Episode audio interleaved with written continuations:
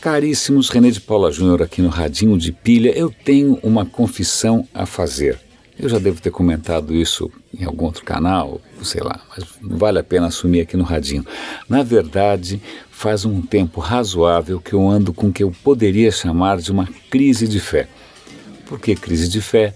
Porque eu sempre fui um, grande entusiasta do poder transformador, é, democratizante, é, etc, etc, etc, do, do digital e da internet. Desde sempre, desde 96, acho que foi por isso, inclusive, que eu saí da carreira em que eu estava, que era televisão, era produtor de TV, e embarquei nessa história. Tinha aí uma esperança romântica, né, meio iluminista, meio libertária, né, de que o digital pudesse. Mas eu vou confessar que de, de alguns anos para cá, e sendo é, muito específico, acho que o, Facebook para mim foi o divisor de águas.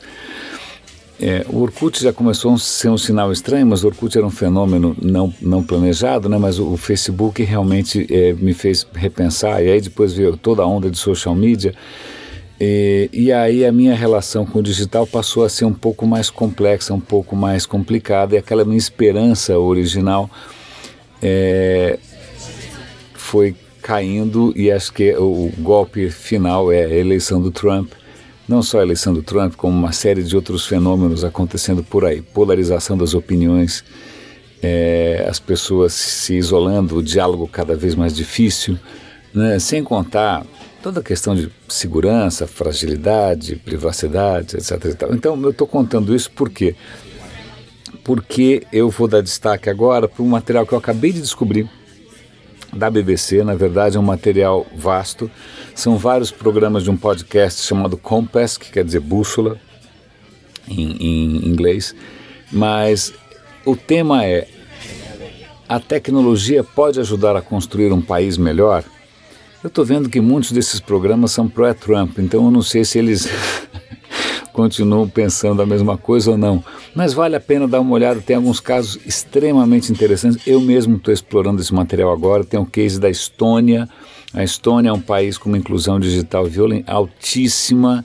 Né, com uma série de serviços que o governo presta pela internet. É interessantíssimo o case da Estônia, mas também tem case de mobilidade na África. Tal. Olha, entrem ali e esbaldem-se. Eu vou dar também link é, para uma matéria que saiu hoje no link do Estadão, finalmente alguma coisa em português, né? É, com números da internet no mundo. Então estima-se que até não sei quando metade da população vai estar online, na verdade, um pouco abaixo da meta da ONU. Então ali tem bons números de como anda a penetração de internet pelo mundo. É, Países desenvolvidos têm uma penetração altíssima, quase 80%. A África, uma penetração, putz, uma fração disso. O Brasil está no meio do caminho.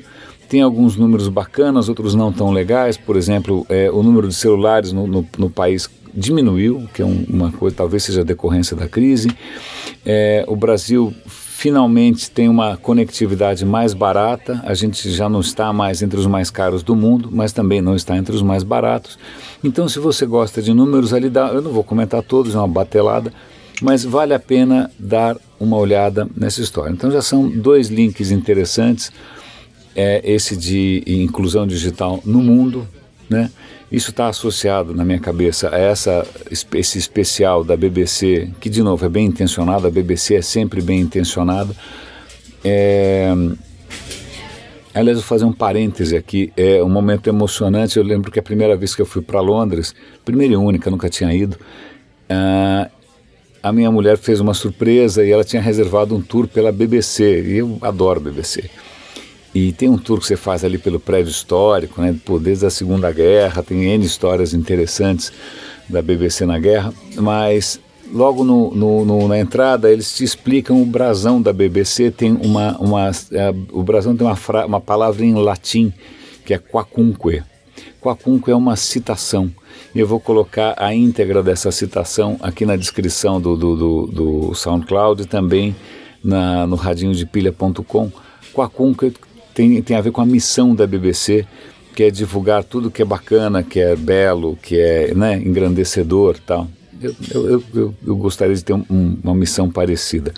Mas voltando, é, tem uma outra matéria também interessante que é sobre até que ponto os escritórios em que a gente trabalha, sobretudo pelo fato de eles serem né, vedados, selados, hermeticamente fechados, né, as janelas não abrem, toda a, a circulação diária é artificial, o quanto eles são, na verdade, um paraíso para uma série de, não só de substâncias estranhas que a gente não conhece muito bem, às vezes das tintas, das colas, né, coisas que podem não ser muito saudáveis, mas também um microbioma, um ambiente de inúmeros micróbios. Está sendo feito um levantamento né, nos Estados Unidos sobre que micróbios são esses, até que ponto eles são nocivos, até que ponto eles não são.